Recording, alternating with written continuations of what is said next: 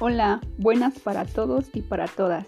Yo soy Valeria, futura pedagoga, y hoy les voy a platicar un poco sobre la comunicación intersubjetiva y los grupos democráticos en las escuelas. Excuse me. Ya sé, tal vez te suene aburrido, pero si giramos por la misma profesión, créeme que te interesará, y si no, aprenderás algo nuevo. Vamos por pasos. Con comunicación intersubjetiva hablamos de una relación entre pares, donde yo te veo a ti como persona sujeto con valores. Valores que quizás obtuviste o aprendiste de otras personas en cualquier círculo social, sea tu casa, tus cuates, el catecismo o en la escuela, por supuesto. Cuando hablo de esto y centrándome en la escuela, me refiero a que debe haber un diálogo entre los profes y alumnos caracterizado por la empatía, el respeto, los sentimientos y el amor. No mames, qué asco. Y no, ese tipo de amor no. Bueno, cada quien. Pero yo hablo de un amor por prevalecer los derechos de libertad de expresión de la otra persona. Esa libertad de saber que puede ser escuchado por el otro sin ser juzgado y más bien entendido y aconsejado. Y siendo sinceros, chavos, el sentir que nadie te entiende o escucha es una de las etapas más feas de la adolescencia. Como docentes hay que tener mucho cuidado en esto, porque no estamos tratando con una cosa u objeto. Estamos hablando de una persona, que tal vez tenga un carácter o identidad emocional más débil que cualquier otro, y que hay que ayudarlo. Les cuento mi experiencia.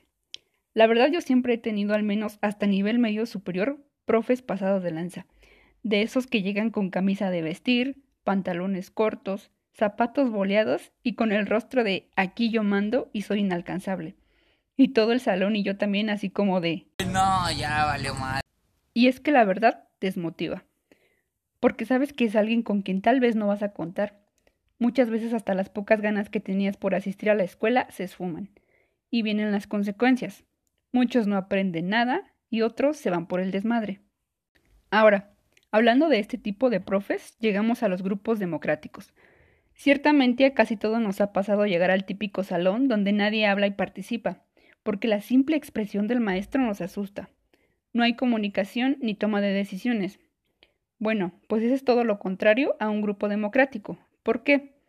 Porque hablar de democracia es ser partícipe de las decisiones y opiniones que más le convengan a un grupo escolar.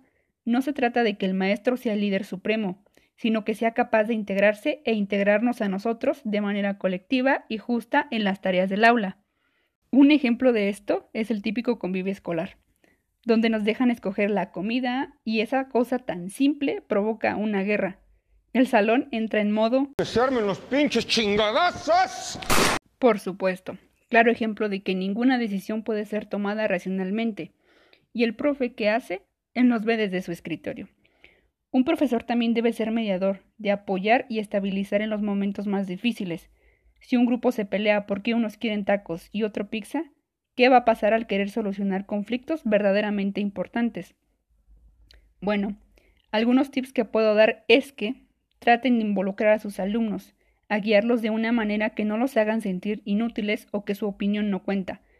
Hay que entender que todos tenemos espíritu, que todos somos humanos y tenemos necesidades de afecto y reconocimiento. Hasta aquí mis palabras, gente. He tratado de dar ejemplos eh, un poco claros, ligados a la realidad, sobre la comunicación intersubjetiva y los grupos democráticos. Espero que realmente haya sido de su entendimiento. Gracias por escuchar, me despido y... Hasta la próxima.